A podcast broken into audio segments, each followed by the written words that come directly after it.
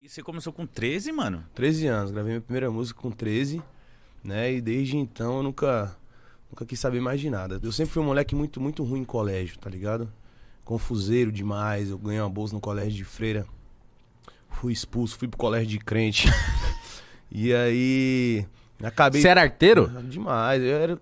Talvez, o que que rola? Eu era muito da confusão, sabe? Porrada. Você gostava? É, Olhou gostava, torto. é. Fudeu. E, e talvez era a minha maneira de escape, porque eu não tinha. Não, não justifica, mas eu não tinha um tênis da hora, não tinha roupa da hora. A minha maneira de se destacar era aquilo, era fazendo aquilo, pô.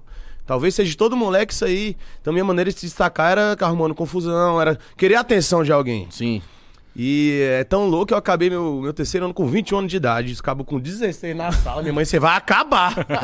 Os meninos pensam assim, eu aqui, meu pai, que vergonha. com 21, mano. Nó- Mas a sua infância, como que foi a sua infância? Foi, foi dura? Como que era a sua infância? Então, se eu, se eu falar que eu passei fome, eu tô mentindo. Eu comi o que tinha, né?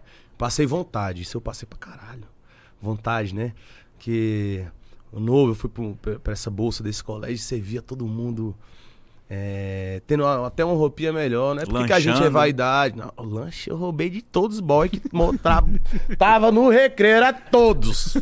Porque 10 minutos antes, quando tinha educação física lá, 10 minutos antes, tá ligado?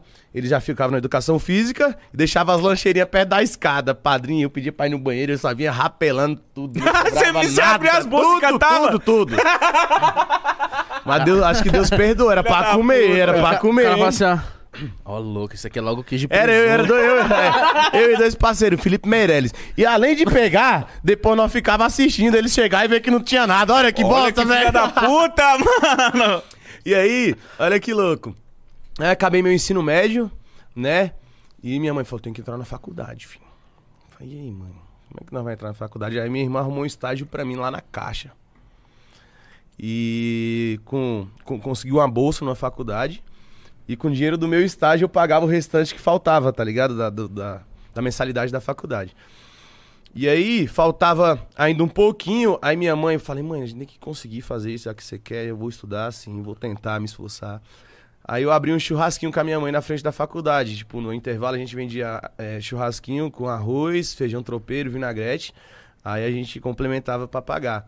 Só que quando minha mãe se deu conta, até o Danilo Gentili falou, o nome dela já tava sujo. Porque eu tirava o dinheiro da faculdade, paga lá, meu filho. Eu pagava o estúdio. Ela falou estudo, eu entendi estúdio. Aí eu falo, ainda bem que eu não estudei, né, mãe? Ela, ainda bem, meu filho, ainda bem, você tava certo. Mas ela queria que você fizesse faculdade do quê?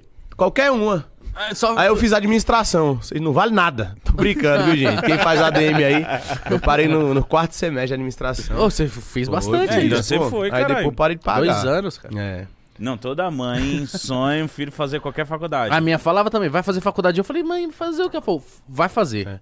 Mas sabe o que que rola? É porque a família se preocupa com estabilidade, sabe, do filho. Porque querendo ou não, estudo ele gera uma, uma, uma estabilidade no mercado de trabalho. Uma segurança, É, né? uma segurança.